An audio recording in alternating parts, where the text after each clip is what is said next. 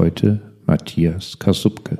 Matthias ist Co-Founder und Managing Partner des innovativen Payment Service Providers Available. Bevor er anfing, Unternehmen zu gründen, war er erst als Berater und dann als Top-Manager bei Bertelsmann und der Swisscom unterwegs. Matthias hat in Trier BWL studiert und in London seinen Master gemacht. Als geborener Ostfriese der seit 20 Jahren in der Schweiz lebt, gehört er zu der seltenen Spezies der Ostfriesen Schweizer. Matthias ist verheiratet und Vater zweier Töchter.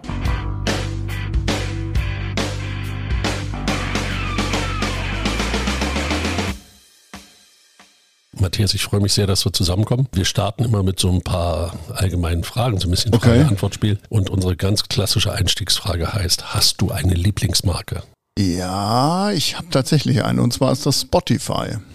Ich finde, ähm, also zum einen ist für mich der persönliche Nutzen dadurch, dass ich Musik sehr liebe, unglaublich toll. Und ich finde, diese Brand macht es einfach super, weil sie so deinen Tag auch beeinflusst. Und ich habe eine Verbindung entdeckt zu Every Noise. Ich glaube, es gehört zu Spotify. Everynoise.com, da kannst du deine Musikgenres explorieren und kannst also irgendeine Stilrichtung eingeben und es sagt dir dann, wer alles dazu gehört. Dann kannst du richtig neue Musik entdecken und ich finde das super. Und Musik begleitet doch recht viel von meinem Leben. Im Auto sitzen, zu Hause, Musik machen und ich finde Spotify macht das super. Wie läuft denn so dein, dein idealer Arbeitstag ab? Wie, was, was tust du? Wie geht der los? Was ist Ja. dir wichtig? Worauf achtest du? Wann machst du die Kiste zu? Ah, es gibt schon Sachen, die ich lieber mache und es gibt auch Sachen, die ich nicht so gern mache. Also ich beschäftige mich gern einfach mit Kundenthemen. Alles rund um das Thema, hey, ähm, der will, der will, der will was abseits von, von unserer Standardlösung und dann müssen wir wieder zusammensitzen, geht eigentlich nicht, aber wie kriegen wir es trotzdem hin? Das mache ich gerne. Bin auch gerne draußen beim Kunden und quatsch darüber, ähm, wie wir was hinkriegen, was der braucht, auch wenn es schwierig ist. Das mache ich gern. Das ist der ideale Tag. Nicht so ideal, aber da reden wir ja nicht drüber. Nicht so Okay, ideal. gut. Nee, das mache ich gern.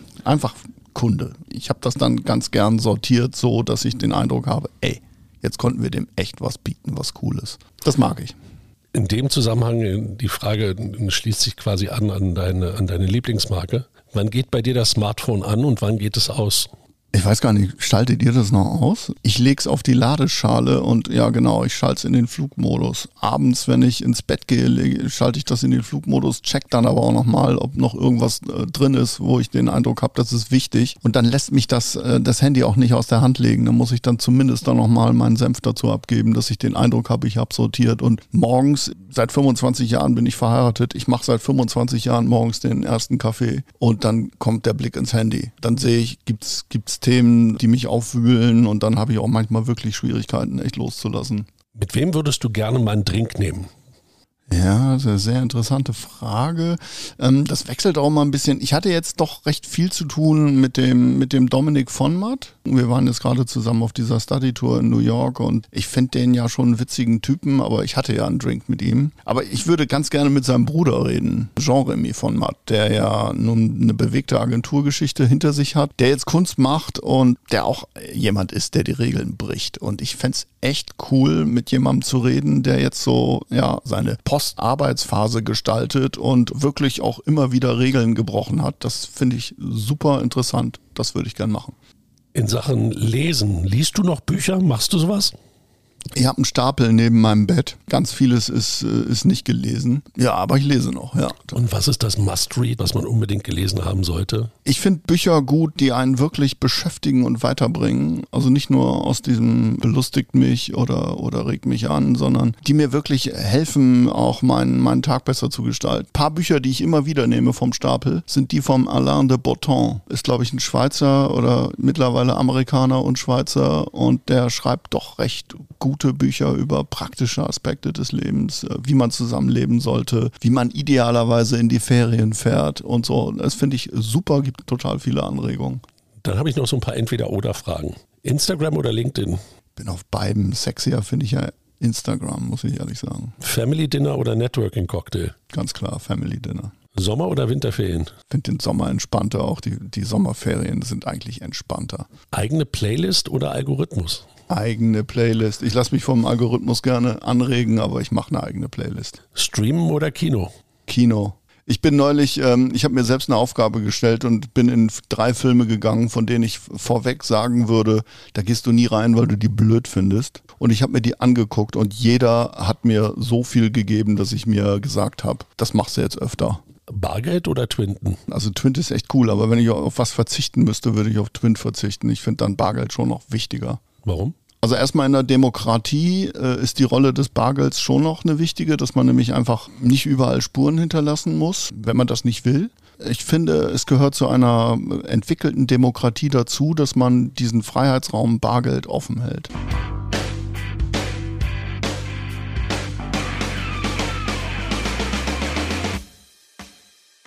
Ich würde gerne ein Thema mit dir diskutieren, das in eine Richtung geht, die wir bei uns im Podcast bisher nicht richtig beleuchtet haben. Es gibt seit Jahren gibt es diesen Payment Monitor, der wird von der HSG und der ZHAW gemacht und die verkünden einmal im Jahr, was sind so die meistgenutzten Zahlungsmittel in der Schweiz. Da gibt es eine Riesenstudie zu nach Marktanteilen etc. Mhm. etc. Und auf Platz 1 landet die Debitkarte. Mhm mit einer Nutzung von 29 Prozent, dann das Bargeld mit 28 Prozent auf Platz 2, nicht mehr auf Platz 1, das erste Mal, dass die Debitkarte das Bargeld überholt hat. Und auf dem dritten Platz landen dann mobile Zahlungsmittel, die so einen Anteil von 21 Prozent ausmachen. Und da liegt Apple Pay oder Twint sehr weit vorne. Wenn ich mir das so angucke mit diesen Zahlungsmethoden, dann ist das ja schon ganz spannend, dass wir auf dem ersten Platz jetzt etwas haben, was eine Plastikkarte ist Mhm. Und das Bargeld anscheinend so zurückgeht, beziehungsweise an Bedeutung verliert. Wie schätzt du diese Landschaft ein, so ganz grundsätzlich, was sich da tut bei diesen Zahlungsmethoden und Zahlungsmitteln? Corona hat tatsächlich einen großen Push für das Thema alles außer Bargeld gebracht. Und die Leute merken auch, wie leicht das ist wie leicht das ist, ähm, mit, mit bestimmten Zahlungsmethoden äh, zu bezahlen und die einzusetzen. Ich persönlich stelle manchmal fest, dass ich die abgehobenen 300 Franken oder Euro nach ein paar Wochen immer noch im Portemonnaie habe. Das war früher anders. Und ich kann jetzt an der Parkuhr mit einem Bargeldersatz zahlen. Ich kann überall meine Debitkarte einsetzen. Die Debitkarte hat dem Bargeld sicherlich einiges an Anteilen abgenommen, weil es einfach leicht ist. Du hast überall die Möglichkeit, das gegen das Terminal zu halten. Und da hat doch Corona einiges gebracht, ja. Wenn wir jetzt ins große Kanton gucken zum mhm. Beispiel, dann sieht man dort ja noch eine relativ starke Dominanz vom Bargeld. Mhm. Mir ist es neulich passiert, ich wollte eine Zeitung kaufen mit einer Debitkarte an einem Kiosk, der hat gesagt, nee, ich nehme nur Bargeld. Ist das in Deutschland eine Entwicklung, dass die Technologie nicht so weit ist? Oder hat das auch, du hattest vorhin schon so einen demokratischen Bezug drin, oder hat das vielleicht auch einen Grund, dass der Deutsche einfach sagt, nee, nee, da kann mich keiner nachverfolgen? Also diese ganze Datenschutzdiskussion, die ja in Deutschland immer so hochkommt. Woran liegt es? Ich meine, die hatten ja mehr Lockdowns als wir in der Schweiz. Also ich bin jetzt nicht der, der sagt, in der Schweiz ist alles besser. Ne? Ich bin ein Schweizer und Deutscher. Aber geh hier in der Deutschschweiz an eine Parkuhr und du hast Parking Pay was du auch mit Twint bezahlt hast. Geh in den französischen Teil, hast du es genauso. Geh in den Tessiner Teil, also den italienischen, hast du eigentlich die gleiche Basis. Überall kannst du das einsetzen. Geh in Deutschland, geh in Berlin ähm, mit deinem Auto parken und du brauchst eine neue Lösung, eine proprietäre Lösung, die aber in Heidelberg nicht läuft, die in Hamburg nicht läuft und in München nicht läuft. In München läuft dann wieder was anderes, was aber in Berlin nicht läuft. Ich glaube, dass die Landschaft dort verteilter ist und dass es viel mehr proprietäre Lösungen gibt. Und es fehlt Twint, es fehlt sowas wie Twint. Und das kann auch ein wirklich auch äh, sehr populäres Zahlungsmittel wie PayPal äh, nicht ganz leisten. Was Twint leistet, dass du nämlich Peer-to-Peer-Zahlungen hast, die so einfach sind, dass du eine äh, Kopplung hast der Telefonnummer mit einem Bezahlkanal. Das ist ein wesentlicher Unterschied, der sicherlich auch sich niederschlägt in einer höheren Bargeldnutzung in Deutschland. Bin ich überzeugt wenn wir über das Thema Twint reden, dann muss man vielleicht für die deutschen Zuhörer sagen, das ist ein Bezahldienst, der von einer Großbank eingeführt wurde und dann als Standard sich quasi durchgesetzt hat, von mehreren Banken und Finanzdienstleistern übernommen wird und koppelt dein Konto an deine Telefonnummer und über die Telefonnummer nutzt man genau. dann quasi das Ganze, um eben auch unter Freunden sich Geld zu überweisen und dergleichen. Das Ganze hat aber in der Schweiz damit auch noch einen echten Schub gekriegt, weil es damit für Kleingewerbler, für Handwerker beziehungsweise im Einzelhandel und auf Märkten fast überall überall akzeptiertes Bezahlungsmittel ist, weil es überall einen QR-Code gibt, auf dem quasi, den man nur abfotografieren muss und man kann sofort die Überweisung machen. Exakt. Mich hat das extrem gewundert, dass das in der Schweiz so schnell akzeptiert wurde. Wo siehst du da den Grund für? Warum ist der Schweizer da so schnell drauf gesprungen? Es kostet auch nichts. Die Twin-Nutzung, also meine Tochter, ähm, die, die, die, die große ist 21, die kam also damals immer noch mit, Papa, hast du mal 100 Franken. Die Kleine sagt, twintest du mir bitte mal 50 das ist eine Sache der Übertragung von Geld äh, innerhalb von wenigen Sekunden. über die Telefonnummer und es ist so easy. Und das war eben vor drei, vier, fünf Jahren eben noch nicht möglich. Und ich glaube, ein solcher Standard würde in Deutschland die Landschaft der Zahlungsmittel auch nochmal aufmischen. Garantiert.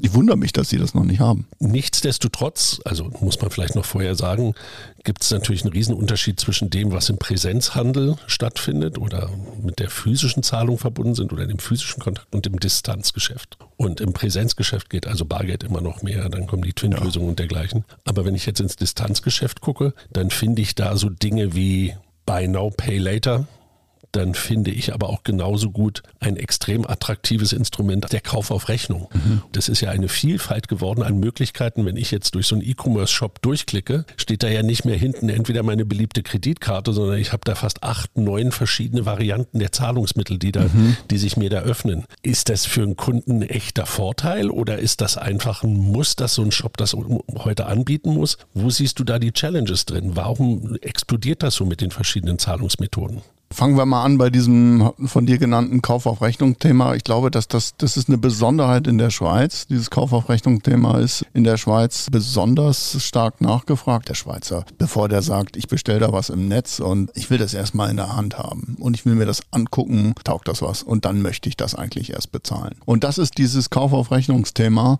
Der Einsatz eines solchen Instrumentes zeigt einfach die Wahrscheinlichkeit, dass jemand abschließt im Distanzgeschäft ist 30 Prozent höher und die Waren Warenkörbe sind bis zu 40 Prozent höher. Das heißt also, wenn du das Zahlungsmittel nicht hast, hast du einfach einen Nachteil. Also eine kauffördernde Funktion, die wirklich Zahlungsbereitschaften auch erhöht beim Kunden. Unser Gedanke dabei, also wir sind ja Anbieter von diesen Lösungen, sowohl der Rechnungskauf als auch bei Now Pay Later. Wir koppeln das mit Kundenkarten. Und die Idee ist einfach, dass du immer mehr nicht die Anschaffung bezahlst, also du gehst hin, legst was da rein und kaufst das und zahlst den gesamten Preis, sondern du zahlst immer mehr für die Nutzung. Warum auch nicht? Kaufst dir ein paar Skier, warum sollst du das denn am Anfang bezahlen? Warum zahlst du nicht innerhalb des Nutzungszeitraums? Dann geht ja Buy Now, Pay Later genau in dieselbe Richtung. Absolut. Also der Buy Now Pay Later ist eigentlich der verlängerte Rechnungskauf, dass du äh, also sagst, ich zahle das jetzt in einem Monat erst oder ich zahle das in drei Raten in drei Monaten. Das ist so der gängige Rechnungskauf. Der wird jetzt immer mehr und mehr ersetzt durch, wieso zahle ich es nicht in sechs Monaten oder in zwölf Monaten oder teilweise, wenn das teurere Anschaffungen sind, ein Student, der sich einen neuen Rechner kauft, wieso zahlt er das nicht in 24 Monaten? Gehen immer mehr in, in eine kreditähnliche Rechnung bei solchen Käufen, weil das Risiko des Bezahlens besteht ja weiterhin und das ist neu. Der Händler hat vorher den gesamten Betrag bekommen, nun bekommt er das in Raten. Und wir gleichen das aus, indem wir sagen, der Händler bekommt den gesamten Preis auf einmal und wir übernehmen dann die Ratenzahlung. Das ist, ja, gesagt. das ist ja quasi eine Bankfunktion dann, die du übernimmst. Absolut. Wir haben gesehen in der Schweiz, auch in Deutschland, die Banken sind sehr träge, wenn es darum geht, für den für den E-Commerce, äh, Retail insgesamt neue Zahlungsmodelle bereitzuhalten. Da gibt es wenig Bewegung. Die Kreditkartenlandschaft verändert sich nicht. Es sind immer noch die gleichen Modelle. Die Banken vergeben sehr zurückhaltend Kredite an Private und das Modell hat es einfach gebraucht und wir sind auch in diese Marktlücke reingegangen, weil wir gesehen haben, bei den Banken bewegt sich so wenig. Gibt es aus deiner Sicht so für ein Distanz- oder ein Präsenzgeschäft so einen idealen Zahlungsmittelmix, den man haben sollte? Lass mich einsteigen mit dem Begriff Checkout. Der Checkout ist eigentlich der Punkt, da wird bezahlt und tatsächlich wird der Kunde dann entlassen. Ne? Also Checkout ist so der Punkt, da ist der Kauf vorbei und der Kunde zahlt und ist weg. Ich finde die Zahlungsmittel ganz interessant, die eigentlich so etwas wie ein Check-in ermöglichen. Weil wenn du, wenn du an Buy Now Pay Later denkst, zahlt der Kunde das über einen gewissen Zeitraum und verlässt eigentlich die, die Customer Journey gar nicht. Deswegen plädiere ich dafür, den Checkout eigentlich zu einer Art Check-in zu machen und den Kunden länger, länger zu binden. Und das kann Buy Now Pay Later besser leisten als bestimmte andere Zahlarten. Also das heißt, man müsste vom normalen Kreditkartenkauf über Twint, über Kauf auf Rechnung bis hin zu Buy Now Pay Later eigentlich versuchen, möglichst viele Dinge zu bieten, die helfen, den Kunden quasi in der Gebundenheit zu halten. Absolut, absolut. Und, ähm, und ein äh, Instrument wie zum Beispiel Buy Now Pay Later kann diesen Hummelflug tatsächlich abkürzen. Also dieses Umherschweifen und gucke hier nochmal, gucke ich da nochmal, ist es da billiger, ist es da vielleicht noch ein bisschen schicker, das kann ich abkürzen, indem ich dem Kunden sage, hier kriegst du das, du kriegst einen maximalen Discount da drauf und du hast totale Freiheit, das in verschiedenen Raten oder zahlreichen Monaten zu bezahlen. Damit kommen wir zu dem Thema, das ist so ein bisschen der Elefant, der immer im Raum steht, wenn man ja. über Zahlungsmittel redet. Und das ist natürlich auf der einen Seite ist es positiv gesprochen, man kann den Kunden leichter zum Kauf führen, man kann die Kundenbindung verstärken und macht es ihm leichter eigentlich an die Ware oder die Leistung ranzukommen. Man kann es aber auch negativ formulieren und sagen, man zieht dem Kunden schneller das Geld aus der Tasche und das wird ja auch vielen vorgeworfen, wenn wir über Zahlungsmethoden reden, dass das zumindest ein moralisches, wenn nicht sogar ein ethisches Problem sein könnte, wenn man das in bestimmten Fällen tut. Mhm. Wo ziehst du die Grenze? Wo muss man da aufpassen? Ab wann ist es fragwürdig, sich mit den Zahlungsmethoden zu weit aus dem Fenster zu lehnen? Ich sehe das Argument. Wenn man das jetzt als Kreditkauf bezeichnen möchte und es dazu führt, dass immer mehr Güter und Dienstleistungen quasi als Kredit gekauft werden, sehe ich das Argument. Ist ja auch einfach. Die Lampe kostet jetzt äh, nicht mehr 300 Franken auf einmal, sondern kostet 10 mal 30.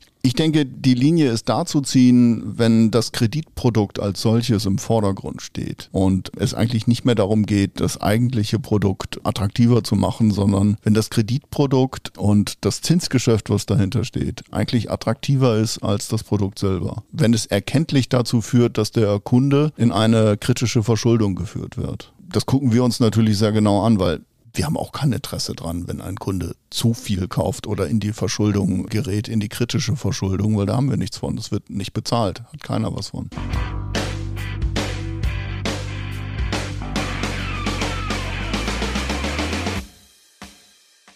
Das Thema, was mich interessiert, worüber ich mich freue, dass ich das äh, mit dir besprechen kann, Markus, ist, ähm, ich nenne es mal die eigene Währung für den Händler. Was ich oft höre, wenn ich zu einem Unternehmen gehe, dann höre ich, äh, Kasubke, wir wollen doch eigentlich mit dem Bezahlmittel nichts verdienen. Und wir haben doch schon alles. Wir haben PayPal und bei uns kannst du hier und da und da kannst du Kreditkarte. Und dann sage ich immer, mir geht's nicht um eine weitere Zahlungsmethode, mir geht's eigentlich darum, dass du dir eine eigene Währung baust. Und damit meine ich jetzt nicht eine technische eigene Währung, sondern ich meine eben eine eigene Händlerkarte, eine, wenn du so willst, unternehmensspezifische Shopping-Card, die auch von einigen schon eingesetzt wirst, wo du dann als Händler sagst, pass auf, wenn du mit dieser Karte zahlst, kriegst du nicht nur eine Reihe von zusätzlichen Vergünstigungen, wie statt 10% nochmal 2% drauf in allen Spielearten, sondern du bekommst auch Zugang zu bestimmten Kampagnen, die es nur für Leute gibt, die eben diese Karte haben. Du bekommst Zugang zu bestimmten Garantie- oder Versicherungsleistungen, die nur Leute bekommen, die diese Karte haben. Du bekommst Zugang zu bestimmten Events, die auf der Fläche stattfinden, die für dich günstiger sind oder vielleicht sogar äh, frei verfügbar sind und andere kommen gar nicht dazu. Ich glaube, dass eine solche, ich nenne sie jetzt mal eigene Währung, aber eigentlich ist das für mich eine Kundenkarte, dass die unglaubliche Chancen hat, auch in der neuen Ausgestaltung von Flächen, also vom physischen Laden, unglaubliche äh, Chancen Chancen gibt, um die Customer Journey viel spannender zu machen und auch den Kunden deutlich länger zu binden, als das bisher der Fall ist. Es ist kein weiteres Zahlungsmittel, es ist schon eine neue Welt. Und diese Chancen werden viel zu selten genutzt. Ich finde das ein super spannendes Thema, weil die Debatte natürlich um diese ganzen Punktesammlei und dergleichen ist eine, die begleitet uns ja im Marketing jetzt schon ein paar Jahre. Ja. Und wenn wir uns angucken, wie sich diese Loyalty-Programme oder die Kundenbindungsprogramme in den letzten Jahrzehnten entwickelt haben, dann gibt es ja so eine Grundströmung und die heißt, fass das bloß nicht an, so ein Loyalty-Programm. Das ist viel zu schwierig schwierig und wenn es dann hast, dann ist es unheimlich komplex und du musst es unheimlich bespielen und es wird quasi ein Teil deines Leistungsangebots. Also da gibt es viele, die sich mhm. da immer noch gegensträuben. Wir mhm. haben nun gerade eine Studie dazu gemacht zu diesem Loyalty-Programm und da kommt auch raus, dass es also wenige Unternehmen gibt, die die wirklich gut einsetzen und ganz mhm. viele gibt, die denken eigentlich, sie könnten es gebrauchen, aber damit eigentlich nicht anfangen können, weil die Kauffrequenz mhm. etc. zu niedrig mhm. ist. Das ist mal so eine Geschichte, aber die mhm. führt halt auch schon dazu, dass wenn du mit so einem Loyalty-Programm einsteigst, schon sehr viel Gedanken dir gemacht haben musst, was eigentlich die Gegenleistung ist, die du diesem Kunden dann noch gibst. Und ich glaube, dass viele Unternehmen unterschätzen, wie stark in solchen Loyalty-Programmen diese Anreize für den Kunden gesetzt werden müssen, dass der so ein Programm auch wirklich als attraktiv betrachtet. Mhm. Also es gibt Untersuchungen aus dem Da bin ich bei dir, ja.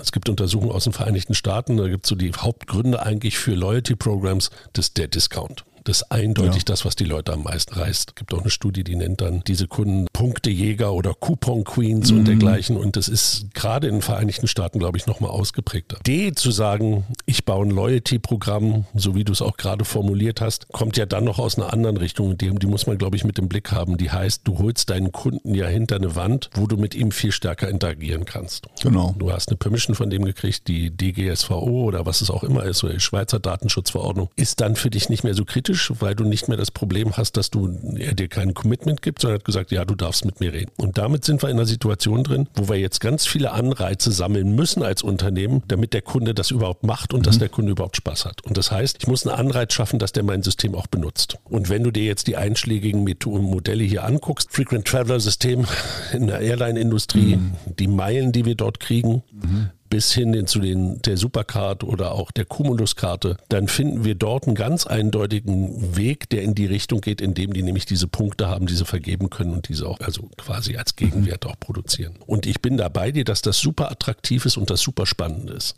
Mhm. Das macht aber auch diese Systeme natürlich teuer. Wenn du sagen musst und zeigen musst, dass du transparent ein Punkt x Franken sind oder du über so und so viele Meilen ein Äquivalent von x bekommst, mhm dann führt das natürlich dazu, dass du eigentlich nochmal eine Preisverhandlung hast und einen mhm. Discount gibst und mhm. eigentlich nicht mehr. Ich sehe den Punkt. Ich muss aber äh, dazu sagen, ich sehe das Thema, wenn ich von einer Währung spreche, meine ich eigentlich gar nicht diese Pünktlis und äh, Meilen. Ich spreche eigentlich davon, dass ich, also bleiben wir jetzt bei dieser Kundenkarte, dass ich sage, wenn du diese Karte einsetzt, hast du Vorteile, die du nur hast, wenn du die Karte einsetzt. Nämlich, es gibt nochmal extra Rabatte etc. Das meine ich als Währung. Die Währung, die dahinter liegt, ist immer noch, bleiben wir hier in der Schweiz, der Franken. Sind immer noch die 300 Franken fürs Sofa. Daran ändert sich nichts. Aber wenn du die Karte einsetzt, kriegst du eben neben der 10% Aktion zu Weihnachten nochmal was obendrauf. Oder bekommst eine Garantieverlängerung. Das meine ich, die Währung dahinter ändert sich nicht. Deswegen, das nimmt dem Ganzen auch, diesem Programm nimmt das eigentlich diese Komplexität, weil du ein, also der Fachjargon ist Closed Loop Kartensystem. Open Loop System ist eine klassische Kreditkarte. Du bekommst eine Kreditkarte mit einem Kontingent von X. Das kannst du überall einsetzen nutzen. Eine Closed-Loop-Kreditkarte oder eine Händler-Shopping-Karte ist eine Karte, die du proprietär nur bei diesem Merchant einsetzen kannst,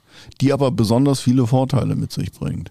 Und das meine ich mit Währung. Eine Währung, die du selber gestalten kannst. Und das ist auch einfacher geworden. Jetzt, früher war das eine Plastikkarte. Und dann hast du da 20 Karten und wer kommt da noch raus? Hey, jetzt hast du 10 also, Apps auf dem Handy, das macht's auch Ja, natürlich. Also, aber ähm, die neuen Karten, die jetzt, also die neuen Systeme, die produziert werden, die ziehen sich quasi aus dem Wallet die App, die es gerade braucht. Also quasi das System, was es gerade braucht. Und dann wird's interessant. Und dann ist es auch nicht mehr so schlimm, wenn du mehr davon im Wallet hast. Also ich bin bei dir, wenn man darüber redet, dass da der Währungs Leistungsgedanke eher dieser Gegenleistungsgedanke ist und den finde ich auch spannend. Was wir halt feststellen und was diese Studie auch gezeigt hat, ist, dass die volle Transparenz, die du ja erzeugst über so einen Punkt, also dieses monetäre Denken, dass also die Nutzung einer Kundenbindungskarte um ein Prozent Rabatt für dich im Jahr bedeutet und dergleichen, dass davon die meisten Programme auch weg wollen. Also nicht gerade mal den Punkt immer genau zu belegen, sondern versuchen diesen Punkt entweder emotional aufzuladen mhm. oder in ein anderes Äquivalent zu setzen. Mhm. Und das ist gar nicht mal technisch gemacht gemeint, sondern mhm. wenn du, und du hast es eben angesprochen, indem du Garantieleistungen anbietest, also geldgleiche Vorteile bietest mhm. oder eben sogar so weit gehst, dass du schaffst, dass du nicht monetäre Anreize genau. einbindest. Genau. Spezielle genau. Zugänge, Exklusivität ja. und dergleichen. Wir haben einen Kunden, für den wir eine Shopping Card betreiben, ich sage jetzt mal nicht den Namen, die verkaufen relativ umfangreich Technik. Und jetzt ist ein Anreiz, den wir beim Einsetzen dieser Karte schaffen, dass du einen leichteren Zugang hast zu einer neuen Produktgeneration. Also wenn jetzt Apple Apple das neue iPhone rausbringt, beispielsweise, was jetzt gerade geschehen ist, dass du einen gewissen äh, Bonus hast bei der Priorität, wenn die Geräte zugeteilt werden. Oder dass du möglichst frühzeitige Informationen hast über neue Geräte, die kommen. Dass du genau. auch einen Bonus dabei hast, wenn du ein Altgerät gegen ein Neugerät austauschen möchtest. Und das meine ich auch, wenn ich von Vorteilen spreche einer solchen Karte. Das sind Vorteile, die sich nicht unbedingt um Punkte drehen, Meilen ja. oder sonst was, sondern das sind nicht monetäre Vorteile, die für diese Kunden auch einen ganz besonderen Wert haben.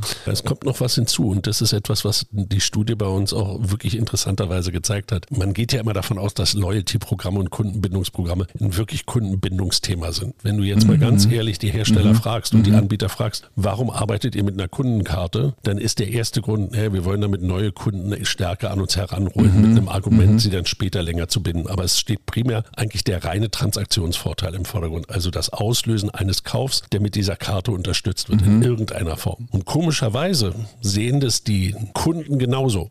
Die haben das also gelernt, dass dieser einmalige Vorteil, also wenn du jetzt in Einzelhandel gehst, da was kaufst, dann sagen die, sind Sie Mitglied in unserem Kundenclub, dann kriegen Sie 10% mhm. Rabatt und so, dann schließt man das Ding ab, dass das eigentlich der Vorteil ist, den die meisten Kunden auch nutzen. Mhm. Also da gibt es eine Einheitlichkeit der Kurzfristigkeit, ja. die absolut ausblendet, was du eigentlich tun kannst, wenn du mhm. hinweggehst vom rein monetären Vorteil in die Customer Journey, in die Kundenbindung, in die Kundenbeziehung und dann genau löst du auch dieses Problem auf, dass du immer genau guckst, wie transparent ist jetzt mein Franken. Das stimmt. Und ich glaube, dass da noch sehr viel Innovation in diesem Thema liegt. Da fangen wir gerade erst an. Es fängt jetzt an mit, gibt viele tote Karten im Wallet, also die werden einmal eingesetzt und dann sind die, äh, dann verschwinden die, oder? Und ich denke, die Hausaufgaben, die wir alle machen müssen, ist, ein solches Programm stärker aufzuwerten, insbesondere durch nicht monetäre Anreize und durch neue Anreize, Querverbindungen, was weiß ich, besondere Arten von Zugängen, besondere Arten von Versicherungen, von Produkten, die eigentlich mit dem Ursprungsprodukt nur noch verwandt sind. Da wird sich noch viel ergeben und äh, das finde ich auch sehr spannend und da freue ich mich auch drauf auf diese Entwicklung. Wir müssen vielleicht noch ganz kurz, damit auch der geneigte technikverliebte Mensch nicht hinterher sagt, ihr habt jetzt nicht über Krypto geredet und dergleichen. Mhm. Wir müssen es wenigstens kurz ansprechen, warum mhm. das so mhm. eine Challenge ist. Ja, das denke ich auch. Also es ist auch eben auch noch sehr komplex. Wenn man die meisten Händler möchten einfach verkaufen, möchten aber nicht eine Währung aufbauen mit den gesamten Risiken und den großen auch teilweise Gefahren, die dahinter stehen. Und ich glaube, dass das im Moment tatsächlich noch ein, ein absolutes Randthema ist es wird interessant sein, wie sich das entwickelt, aber ich rede doch recht viel mit Verantwortlichen von Zahlungssystemen und dass ich mal jemanden habe, der sagt, du weißt du was, wir möchten irgendwas mit NFTs machen, ist doch noch relativ selten. Und dann gibt es vielleicht die Möglichkeit, dass man da NFT-Gutscheine macht. Also das ist, ich sag mal, NFT für Einsteiger. Vielleicht. Aber eine eigene Währung ist doch nochmal was anderes und ist vom Geschäftsmodell so weit noch entfernt, also vom ursprünglichen Handelsgeschäftsmodell, dass es da noch einiges braucht braucht, bis man sich daran traut.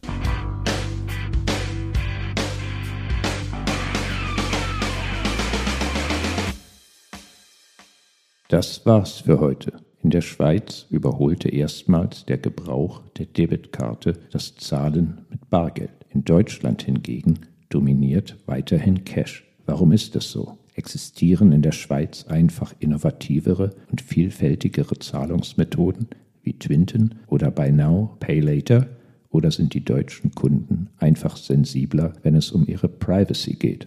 Closed-Loop-Karten, die nur bei einem spezifischen Händler funktionieren, sollen sich zu händlereigenen Quasi-Währungen entwickeln, indem sie simultan Kundenbindungsprogramme und Bezahlsysteme revolutionieren. Welches sind die entscheidenden Stellschrauben, damit sie sich betriebswirtschaftlich rechnen und von der Kundschaft auch akzeptiert werden?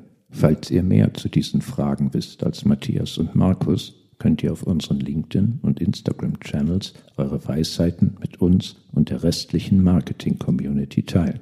Die Links findet ihr in den Shownotes. Zudem befinden sich dort auch Links zu verschiedenen Quellen, die Auskunft zu den heute diskutierten Themen geben.